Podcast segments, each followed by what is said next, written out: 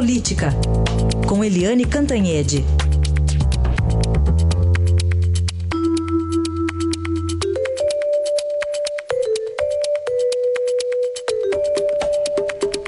Eliane, bom dia.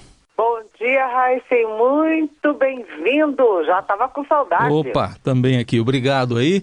Vamos começar falando do recesso, não o meu, né? O do Congresso. Vamos sentir falta do Congresso, Eliane? Olha, entra em recesso hoje o Congresso com um monte de pendências, né?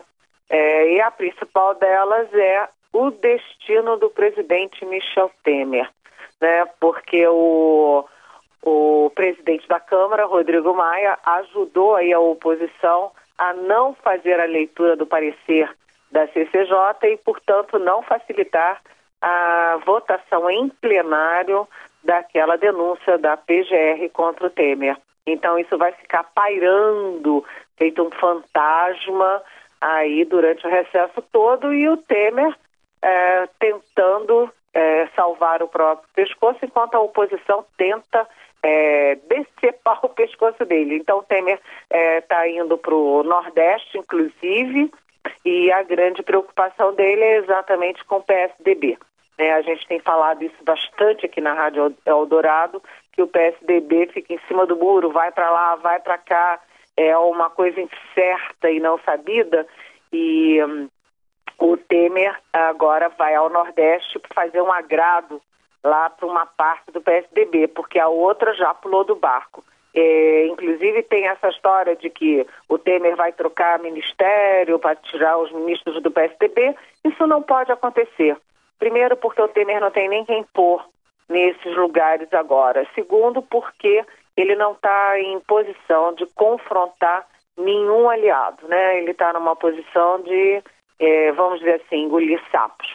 Mas é um recesso bastante atípico e a oposição precisa é, precisa de 342 votos, mas a estratégia da oposição é o seguinte, Heisen, é, não dar quórum para o início da votação.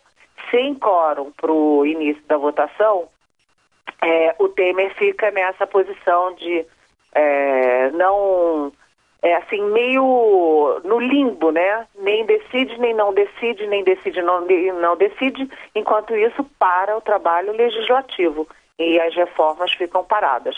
Então, é um recesso bastante atípico esse, viu, Heisen? Vamos ver então, agora a expectativa para 1 de agosto, né? Se vai haver, vai haver ou não a leitura do parecer. Bom, enquanto isso se discute a reforma política e pelo jeito estão querendo salvar alguns pescocinhos, né? Olha, a reforma política está se transformando nisso, em formas, uh, eles estão arranjando todas as formas de salvar os atuais pescoços lá do Congresso que estão enrolados na Lava Jato. Uma é aquela emenda que, inclusive, eu falei aqui ontem, é a emenda que a Andresa Matais né, deu um furaço, furambaço lá no Estadão, a emenda Lula, que uh, os, os, uh, as prisões hoje em dia podem ser até 15 dias antes das eleições e eles estão criando um, uma dilatação bastante razoável, de 15 dias para oito meses.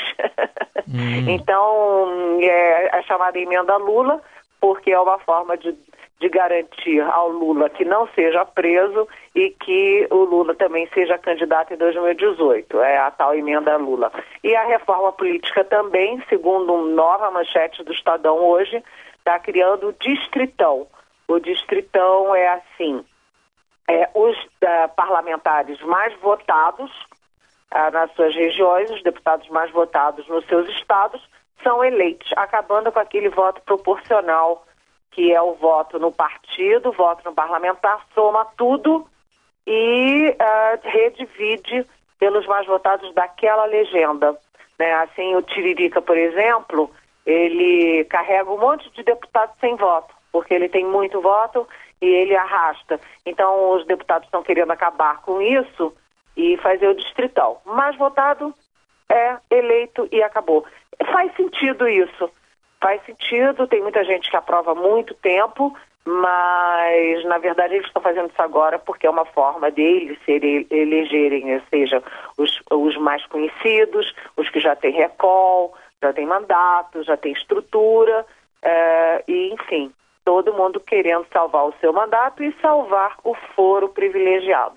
Tá aí, para a gente acompanhar o que, que vai acontecer com essa reforma política. Afinal de contas, o prazo está acabando, porque tem que ser no máximo um ano antes da eleição, né, Helene? Exatamente, exatamente. Para poder valer para a eleição seguinte, tem que ser um ano antes. Hum. Tá, Helene Cantanhede, que volta amanhã aqui à nossa programação. Obrigado. Até amanhã, bem-vindo.